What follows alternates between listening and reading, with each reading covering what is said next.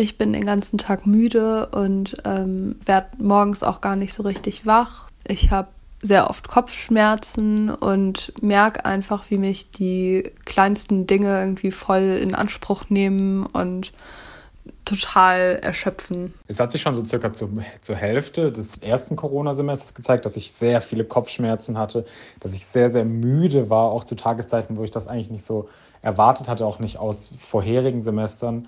Und es hat sich jetzt im aktuellen, im Wintersemester noch, eigentlich nur noch verschlimmert. Also ich habe sehr oft das Problem, dass ich also zwei Seminare teilweise gar nicht aushalte, weil ich einfach währendher so unglaublich demotiviert und müde werde und ich auch häufig gar nicht weiß, woher das kommt und mir dann, mich dann oft frage, ob ich jetzt krank werde gerade oder nicht oder woran es liegen kann. Und es ist gerade eigentlich nur noch sehr, sehr irritierend alles.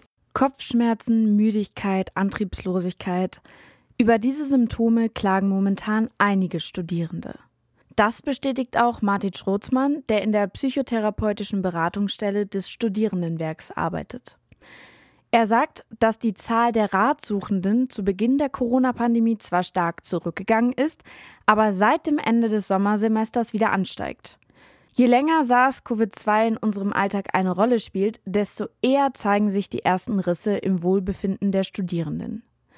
Der Diplompsychologe erklärt, dass sich die Symptome von Studierenden in zwei Gruppen einordnen lassen. Grob gesehen sind die Probleme gleich geblieben. Es kam natürlich jetzt aber die Corona-Situation dazu, die bisherige Probleme zugespitzt und verschärft hat. Und darüber hinaus gibt es auch eine Gruppe von Studierenden, die bisher problem- und symptomfrei waren, aber jetzt aufgrund der Corona-Situation erstmal die Symptome entwickeln.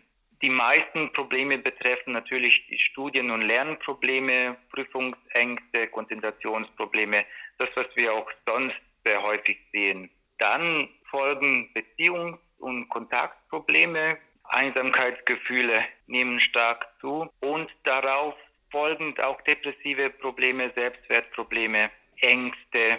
Also das ist in etwa unser Bild. Großmann spricht davon, dass sich Studierende generell schon in einer schwierigen Zeit, in einer Zeit des Umbruchs befinden.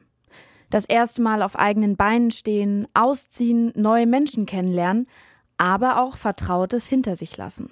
Aber was genau hat Corona damit zu tun, dass die bestehenden Probleme sich noch weiter verschärfen? Durch die vielen Möglichkeiten, die man vor Corona auch hatte, konnten viele Probleme im Schach gehalten werden, sozusagen depressive Probleme wie Antriebslosigkeit oder gedrückte Stimmung, die konnten durch einen Ausgleich durch Sport oder soziale Kontakte gut stabilisiert werden, sozusagen. Aber dadurch, dass jetzt kaum noch Sport möglich ist oder dass die sozialen Kontakte auch fehlen, fehlt so ein, so ein Mechanismus, das zu kompensieren und deswegen verschärfen sich diese Probleme.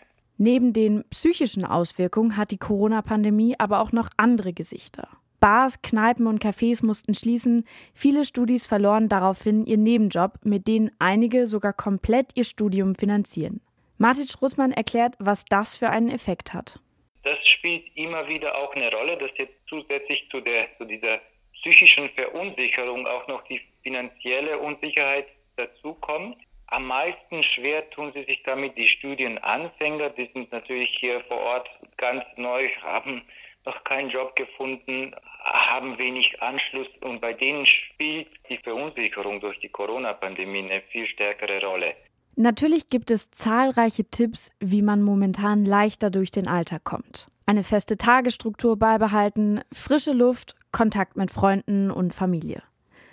Die Tipps sind gut, wenn die Probleme sich noch im Rahmen halten. Sollte man aber bemerken, dass man damit alleine nicht mehr klarkommt, ist es unbedingt wichtig, sich Hilfe zu holen.